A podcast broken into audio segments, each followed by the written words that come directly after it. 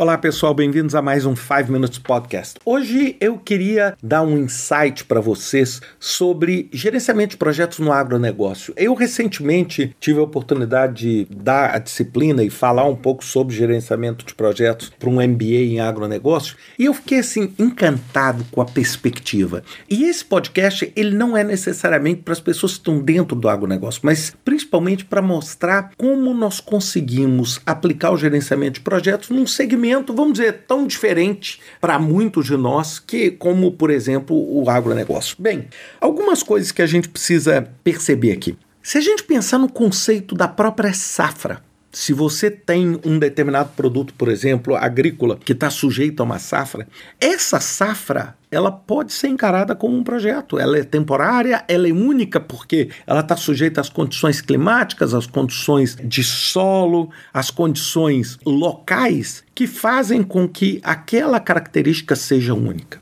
Bem, mas eu não vou falar só sobre a safra, a produção e a rotina. A área do agronegócio está passando por uma transformação no negócio de uma forma absolutamente surreal, acho que tão poderosa quanto a gente tem visto a área de tecnologia.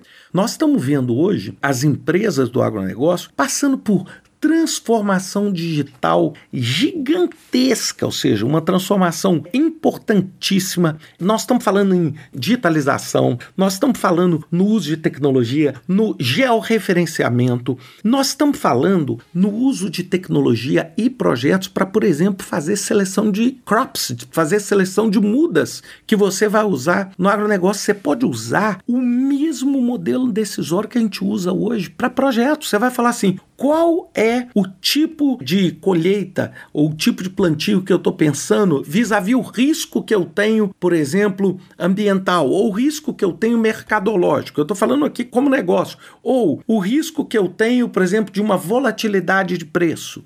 Perceberam? Então eu tenho essa capacidade de usar isso de uma forma extremamente benéfica.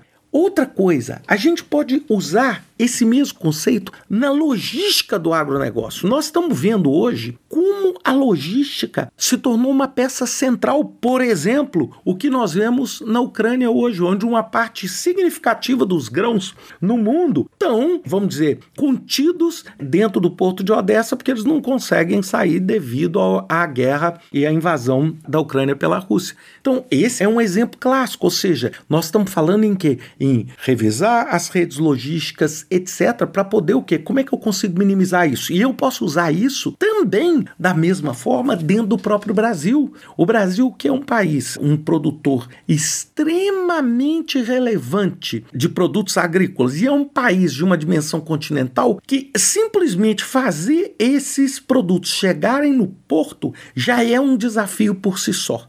O meu grande amigo aqui em Portugal acabou de defender o doutorado dele propondo um projeto de uma infraestrutura de portos móveis chamada MoveDock, que são portos móveis que podem revolucionar a forma logística por escoamento de grãos usando a rede fluvial. Ou seja, nós estamos falando em portos móveis que funcionam como uma barcaça que é puxada por um empurrador junto com os grãos, onde você consegue diminuir diminuir violentamente não só a questão do consumo de combustível, a questão ambiental, ou seja, de poluição, etc., como você também consegue otimizar o escoamento da produção de uma forma muito maior. Esses são exemplos de uso do que nós aprendemos na área de projetos dentro de um segmento diferente. Eu estava conversando há pouco com o Tairu, que foi meu colega da Unops, meu colega da Brightline, e eu estava lembrando do projeto que ganhou o prêmio de melhor projeto do mundo na época que eu era diretor de projetos na ONU. E esse projeto, sabe o que, que ele era?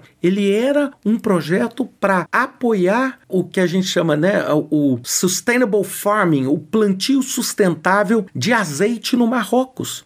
Eles usaram estritamente a metodologia. Nesse caso, a gente estava usando, era Prince 2, eles usaram Prince 2, usaram esses modelos, a gestão de benefício, etc., para poder entregar um plantio para poder entregar um plantio sustentável de agricultura familiar, etc. Então, vocês veem como isso pode se expandir. Um outro tópico, eu já sei que vocês vão falar assim, mas e a parte de ágil?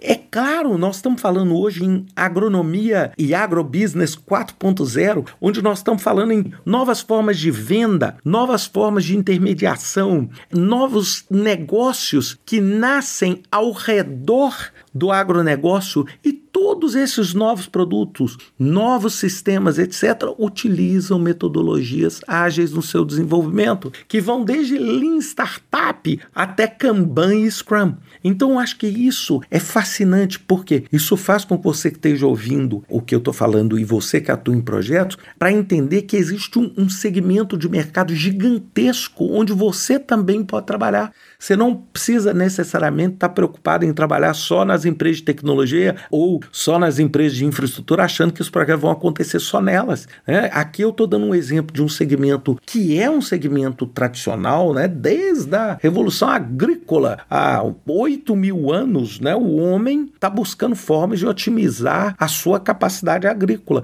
E o gerenciamento de projeto pode ajudar isso. Então pensem sempre nisso, acho que é uma área muito potencial para todos vocês, especialmente para aqueles que estão me ouvindo hoje do Brasil. Um grande abraço para vocês e até semana que vem com mais um 5 Minutes Podcast.